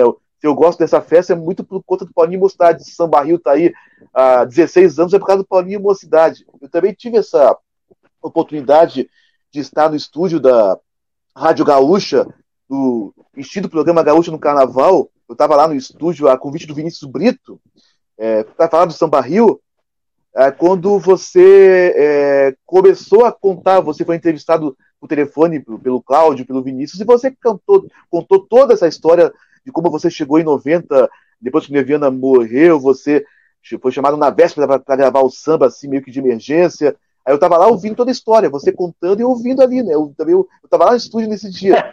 É, sim, e sabe, sabe, sabe por que, que o Vinícius e o Cláudio ligaram para você naquele dia? É porque ficaram sabendo que você ia cantar o samba do comendador da novela Império. Aí eles ligaram para você para é, perguntado, ah, você vai participar da novela Império, você vai cantar o samba do comentador, aí aproveitaram e fizeram essa entrevista com você. Eu tava, tava lá no estúdio, só para dar esse relato meu, né? Só para dar esse, esse relato. Agora, Carlos Pô, Fonseca, pode fazer irmão. sua questão aí. Não, não, porque fica o Paulinho Mocidade um ídolo que agora tá batendo um papo com a gente como se fosse um Regis Mortal com a gente, né? A gente fica muito é, emocionado, né, cara? Que isso, que isso. É, inclusive, rapaz, é, bela notícia que você está me dando. Então, vamos reprisar a novela. É, rapaz, que coisa linda. Inclusive, em 2000 e... 2015, a RBS aí de Floripa, eles me convidaram também para comentar o carnaval, né? Ser um comentarista lá na Avenida, na, na, lá em Floripa. E lindo o carnaval lá. Tinha, havia duas escolas lá me querendo, mas não chegamos a um acordo. Mas aí foi um lance muito legal e, e naquele período a novela estava se explodindo de audiência, né? E eu me lembro que eu cheguei no Rio é, e eu, eu, tava, eu parei no bairro de, de Bom Sucesso, tinha deixado meu carro na casa de um amigo e parei assim no bar, é, quando vim do aeroporto, para tomar uma água e estava passando a novela, né? E nisso o carnavalesco da, da trama, junto com o, o patrono, tipo o Castor de Andrade lá da, da, da, da escola de samba, né? Aí ele dizia assim, pois é, falta, falta muito pouco para a gente galgar e subir para o especial. Aí vira. Aí eu tô, no, eu tô no balcão, peço uma água mineral, né? e daqui a pouco o, o bar todo se virou, porque as pessoas não tinham eh, me visto, não. Eu estou ali no meu cantinho, né? Estou botando assim a água, mas aí entra meu, meu o presidente falando com o carnavalesco, dizendo, pois é, quando o Paulinho Mocidade der aquele grito, chegou, ah, gostou, e entra o meu carão assim, né? na, na, no vídeo. E eu tô assim, aí o pessoal olhou para mim, olhou pro vídeo, aí tem aquela coisa em cima de mim. Mas que não deu tempo de eu beber minha água, rapaz. Pô, barato, né? Mas prossiga aí, prossiga. Tem uns detalhes muito engraçados, né? É muita história, você né? Aqui, é você história. aqui, você aqui. Eu falei, eu vim aqui pegar meu carro. Como você aqui? É você lá? Eu falei, não, aquilo foi gravado. diz aí. Bom, vamos lá. Bom, depois do seu hiato no Carnaval 94, você chega ao Unidos da Tijuca. Você tem a passagem 95-96. Você estreia na Tijuca cantando aquele que eu considero um dos sambas mais lindos da história da escola, os Nove Bravos do Guarani, né, 95. É, conta um pouquinho da sua passagem pela Tijuca, esses dois anos, né? Depois teve Ganga Zumbi, Ganga Zumbi Expressão de uma Raça, é, que foi um desfile, até estava assistindo esse desfile hoje, foi um desfile um samba é, bonito é. também, mas cheio, cheio de problemas. Conta um pouquinho dessa passagem pelo Borel. É, inclusive, é, é, o seguinte, a Unido da Tijuca, ela tem uma safra de, de grandes sambas na história dela, mas tem cada samba Unido da Tijuca eu vou te falar. Inclusive, esses dois sambas aí, que eu peguei, dois sambões fantásticos. E, olha, eu vou contar um negócio para vocês aqui, que, que me deixa assim, muito feliz, porque a, a Tijuca, naquele período, era uma escola assim, mediana. Mediana, não era uma escola grande como é hoje, não. E quando o Horta me contratou, é, eu andava muito lá no Vasco, né, assistindo os jogos, sempre encontrei-me com ele lá. Né, ele é grande benemérito lá no Vasco, aquela toda. Ele, porra, vou te lá para minha escola, aquela maneira dele falar. E ele queria de uma vez só levar eu, Jorjão, lá na mocidade, e a Babi, a Babi, mulher da Arlindo Cruz, que era, que era porta-bandeira da mocidade. Ele ainda, vou quebrar a mocidade e construir a minha unidade Tijuca. Não é barato. Mas aí, eu, quando, quando foi escolhido o samba, eu falei, caramba, esse samba é bom demais, rapaz. É um samba pequeno, com uma melodia muito rica, samba pra cima, entendeu? E eu brinquei com ele. Aí, quando a gente estava um belo dia lá na, na, na, no barracão da escola, aí eu estava com o Wanderson, que produz meus discos até hoje, o maestro Wanderson Martins. O sinal toca com o Martim da Vila há 30 anos, um grande cavaquinista. E o Jorge Sima, violão de sete cordas, que é um monstro de, de músico, né? E aí a gente estava batendo um papo, esperando o, o Horta chegar presidente, nós teríamos uma reunião com ele. Aí, pimba, pintou uma luzinha aqui na minha cuca. Eu falei assim, rapaziada, o que vocês acham aqui? Olha só, os nove bravos do Guarani. Pô, será que lá no carro de som não dá para plugar dois violinos? Eu tenho certeza que vocês, músicos, conhecem violinos, violinistas. Eles, claro, pô, tem dois duas feras, amigos nossos, que, que é, do, da Orquestra do Teatro Municipal. Aí falaram lá o nome dele lá. Aí o Horta chega. Aí nisso eu disse assim: Pô, presidente, senhor chegando, eu estou passando uma ideia aqui. Imagina é, o carro do som, os músicos aí fantasiados de fraca e cartola, né, como maestro, né, que o Carlos Gomes era o maestro.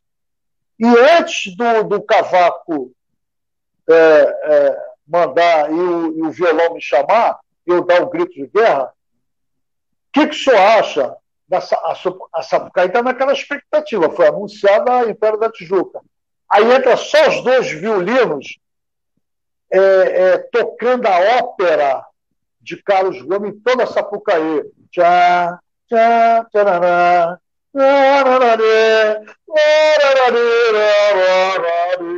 Rapaz, o Horta comprou a ideia imediatamente. E no dia do desfile, eu vou dizer um negócio para vocês, foi uma loucura quando isso aconteceu. Por outro lado, um, um diretor lá muito amigo, da, da escola e amigo do Ota falou assim: Paulinho, vou botar um aviãozinho aqui, passando em cima da Sapucaí, jogando pétalas de rosa e uma faixa bem grande escrito assim: Alô, Tijuca, chegou a hora, o meu grito de guerra. E o aviãozinho ficou passando ali. E a galera olhando para o alto, vendo o aviãozinho e as pétalas de, rosa, de rosas caindo pela Sapucaí, e aquele, aquela sonoridade dos violinos com os nove bravos do Guarani. Olha, rapaziada, vou te falar um negócio. Foi um dos momentos mais lindos que eu já vivi naquela avenida ali. Aí eu entro, dou um grito de guerra e entro cantando. Do novo pro velho mundo, e um mulato guerreiro, novos bravos encantei. Aí a bateria entra, meu amigo, foi uma loucura. Se a Tijuca fosse uma escola grande, como é hoje, a gente ganhava o título. Se não ganhasse, a gente brigava ali pau a pau. Pau a pau numa boa, porque isso é que eu contei para vocês, deixou todo mundo assim, ó. Inclusive, a Beija-Flor vinha depois da gente, e era Bidu Saião. E o Laíla conseguiu uma ala, botou uma ala só de violinos. Mas eram violinos de enfeite. O pessoal fingindo que estava tocando. E a gente botou o violino tocando, Negão, tocando. Foi uma coisa espetacular. Mas espetacular mesmo. Imagina só aquela sonoridade em toda Sapucaí. O pessoal ia levantando e aplaudindo, cara, aplaudindo. Entendeu? Tchá, tchá, Ah, o Guarani, que isso é uma obra-prima né, de ópera, né, do Carlos Guan. E aí, no ano seguinte, Ganga Zumbi, a história de Zumbi dos Palmares, outro baita enredo. Né, a escola desfilou muito bem, mas teve alguns problemas. Aí depois, no ano seguinte, eu, não, eu não, acabei não renovando, estava tudo certo para renovar, mas, enfim, segui meu caminho. Qual a participação do cantor principal na escola de samba, na escolha do samba? É, se é fundamental tanto é, os toques que você dá na hora de o samba ser escolhido, quanto é, também pelo fato de quando você foi compositor em 92 de Sonhar Não Custa Nada, que foi que pesou também naquele ano também? É, se você teve alguma vantagem, conforme você falou agora há pouco? É, veja bem, é, eu acho que um, que o intérprete ele tem que ser sempre solicitado pela direção da escola. Direção é essa, carnaval, direção de harmonia. Hoje, as escolas estão com seu carro de som, evidentemente com um diretor de harmonia ali no carro de som, para ensaiar os cantores, essa coisa toda. Evidentemente, o presidente da escola, né? Então, a opinião do cantor é muito importante, porque é ele que vai cantar. É ele que vai cantar. Eu me recordo no Chuechuá, essa maravilha do samba, de, de, de, samba que é do Toco, o Toco do, do Tiãozinho, do Jorginho. Eu me lembro que lá na quadra, eu estava lá na quadra e daqui a pouco recebi um recado que o doutor Castor queria falar comigo. Aí fui lá no camarote dele. Olha, olha só o, o, diferencial. Coisas que de repente não acontecem hoje. Né? De repente hoje já escolhem aquele samba, chamam o puxador, o samba é esse, canta aí, tá tudo certo. Eu acho que não é por aí. Aí vira o doutor para mim e fala assim, ele me chamava de garoto, né? Tudo bem, garoto? Tudo bem, doutor? E aí, fala aqui para mim. Só eu e ele. E aí? Qual é o samba? Aí eu já eu sabia que pô, ele tinha uma influência, né? Ele, ele, mas, mas ele também não mandava, tem que ser esse aqui, não. A mesma coisa o Luizinho Drummond lá na Imperatriz. Ele, ele chamava o, carnaval, o carnavalesco, o cantor, o diretor de bateria. E, e a, a, votação era ali. Mas para mim não, não me deslocar lá para Ramos, já me desloquei, mas estou aqui em Paligueira. Aí o doutor disse assim para mim: qual é o samba? Porque quem vai cantar é você. Você que vai sentir o samba. Você que vai passar essa energia para o componente. eu falei, doutor, tem um samba aqui. Ele pode falar, não fica com, com vergonha, não, nem com medo de mim, não é nada disso, não. Eu falei, ó, é no chuê, chuê, é no chuê, chuê, não quero nem saber, as águas vão rolar. Ele, maravilha, maravilha! Aí fez assim no meu rosto e me deu um beijo. Tu vai arrebentar na vida, tu vai arrebentar. E realmente esse samba é fantástico, fantástico esse samba. Então tem que ser por aí, porque eu costumo dizer o seguinte: o samba de enredo, ele significa na avenida 100% do desfile. 100%. Se você fizer um enredo, é, você, presidente, tu gastou lá, sei lá, 10 milhões de reais. Né? A escola está fantástica. Alegoria, fantasias, adereço, enfim é, chama água com açúcar. Já perdeu o carnaval. Perdeu o carnaval. Não tem para onde para perder o carnaval. Inclusive a mocidade, a mocidade tem um samba que eu cantei em, 90, em 2004, foi considerado aqui no Rio o pior samba da história da mocidade. Eu, por uma questão de ética, não queria falar isso agora, mas me lembrei, e a gente tem que falar na hora boa e na hora que. Samba é ruim demais. Pare, pense, olha a finalização. Esse samba, é ruim demais. É o meu, é o meu trash favorito. É o meu trash favorito. Eu adoro ouvir aquele samba. Para mensagem, para mensagem do enredo, tudo bem, mas era um samba muito pobre de melodia. Entendeu direito? Rapaz, o samba não tocava na rádio. A galera. Porra, porra, pelo amor de Deus, a mocidade já apresentou sambas maravilhosos, pô, vem. Aí caiu no meu colo isso aí, não. Se vira. Se vira. Fazer o quê? É, isso, Paulinho, né? e, Paulinho, e a sua voz naquele desfile não estava no ponto também, né? Não, teve um detalhe também, aquele carnaval foi um carnaval atípico. É, até a penúltima escola, o tempo estava legal. Rapaz, terminou a penúltima escola, entrou a moça, está um dilúvio no Sapucaí. Mas está um dilúvio, choveu muito, as arquibancadas vazias. Vocês terem uma ideia, quando eu pisava assim no chão, a água subia do sapato e vinha por dentro da calça até a batata da perna. E não parava de chover, rapaz.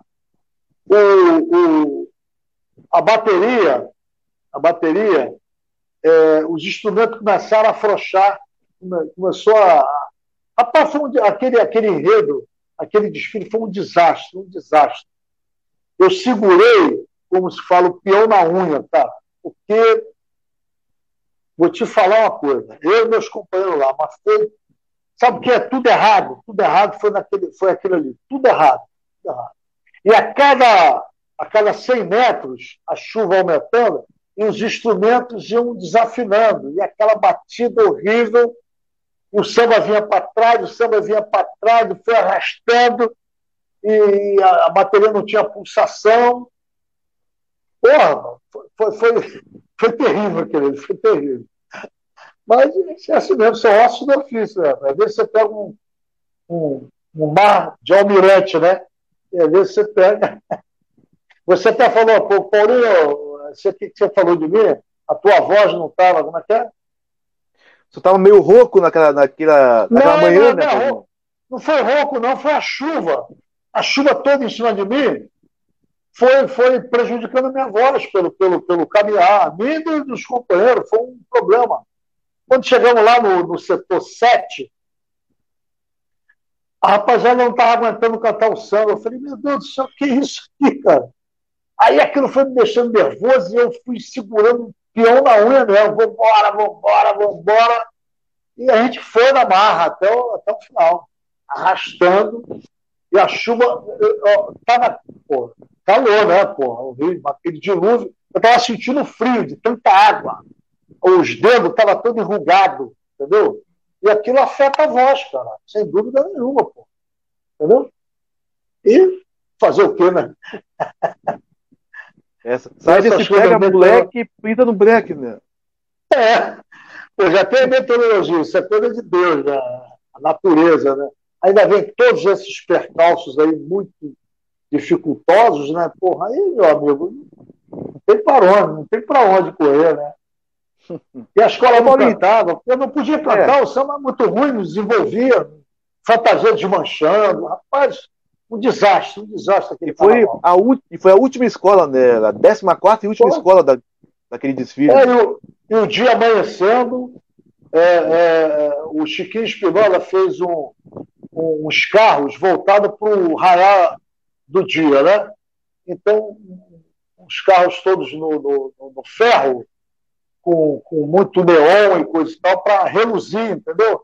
E nada, a chuva destruiu tudo, cara. Foi uma desgraça. Aquele carnaval é outra história. Não, não era para não era para dar certo, né? Não era para dar certo. Não, não. É... Tem aquele dia que não é para dar, mas aquele dia deu tudo errado, tudo errado, cara, tudo errado. Então, o, o conjunto então... todo errado. Então vamos, então vamos falar de samba bom, então, Paulinho. O pessoal quer ouvir você cantar, dar uma palhazinha. É, eu queria que você cantasse Sonhar Não Custa Nada. Então, é, mas um favorzinho, é, você dá o seu grito de guerra. Alô, Rio, chegou a hora. é agora? Você quer agora? P pode ser, pode ser. É? Vai ser gravado isso aí? Vai ser gravado e virar vinheta do programa Samba Rio na Rádio Coisa Nossa. Que beleza, que beleza. Então vamos lá. Alô, Samba Rio! Aqui, Paulinho Mocidade. Chegou, chegou, chegou, chegou! Sonhar não custa nada, o meu sonho é tão real. Mergulhei nessa magia, era tudo que eu queria para esse carnaval. Deixe a sua mente vagar, não custa nada. Não custa nada sonhar. Viajar nos braços do infinito, onde tudo é mais bonito, desse mundo de ilusão. Transformar o sonho em realidade, sonhar com a mocidade, é sonhar com o pé no chão. Estrela, estrela de luz, que me conduz, estrela que me faz sonhar. É estrela de luz que me conduz, estrela que me faz sonhar. Ai, amor, amor, sonho com os anjos, não se paga pra sonhar. Eu sou a noite mais bela que encanta o teu sonho, te alucina por te amar, amar, amar, vem nas estrelas do céu, vem na lua de mel, vem me querer, vem delírio sensual, arco-íris de prazer, amor eu vou te anoitecer, é delírio sensual, arco-íris de prazer, amor eu vou te anoitecer. Eu falei, eu vejo a lua no céu, a mocidade a sorrir de verde e branco, na Sapucaí. Eu vejo a lua no céu, a mocidade a sorrir de verde e branco na Sapucaí estrela de luz que me conduz, estrela que me faz sonhar, estrela de luz que me conduz, essa estrela chama-se Jesus, hein? Estrela que me faz sonhar. Mocidade independente! Vamos dar sequência ao papo com Paulinho Mocidade no próximo programa Samba Rio, porque acabou o nosso tempo. E te agradece mais uma vez, Paulinho Mocidade, pela honra de participar do nosso programa, da nossa live no Samba Rio. Paulinho Mocidade vai estar com a gente ainda na semana que vem aqui na Rádio Coisa Nossa. Paulinho Mocidade com muita simpatia, com um sorriso sempre aberto, bater esse papo com a gente com toda a humildade o carinho. Muito obrigado mais uma vez ao Paulinho Mocidade por essa honra.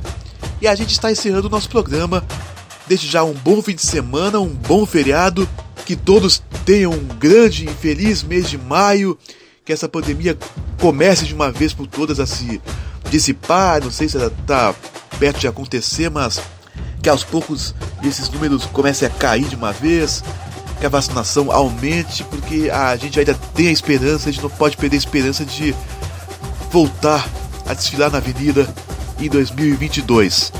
Essa é mais uma edição do programa Samba Rio na rádio coisanossa.com.br e o programa vai estar disponível na semana que vem nosso canal Samba Rio nas plataformas digitais, Spotify, Deezer, Cashbox, Google Podcast, só escolher o seu canal favorito do Samba Rio. E é isso.